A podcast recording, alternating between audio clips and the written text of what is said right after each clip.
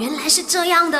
My, you know, no, no, no, no, no, no, you know 吗？把你不知道的变成你知道的。那今天的这个话题呢，就说为什么打哈欠会传染嘞？所谓的这个传染哈欠呢，其实就是哈欠的模仿啦，是一种心理暗示来的，与这种啊平时我们感冒生病啊那种传染是不一样的。当你看到有人打哈欠的时候呢，视觉就会刺激你的大脑的这个皮层，刺激这个神经反射呢，就会。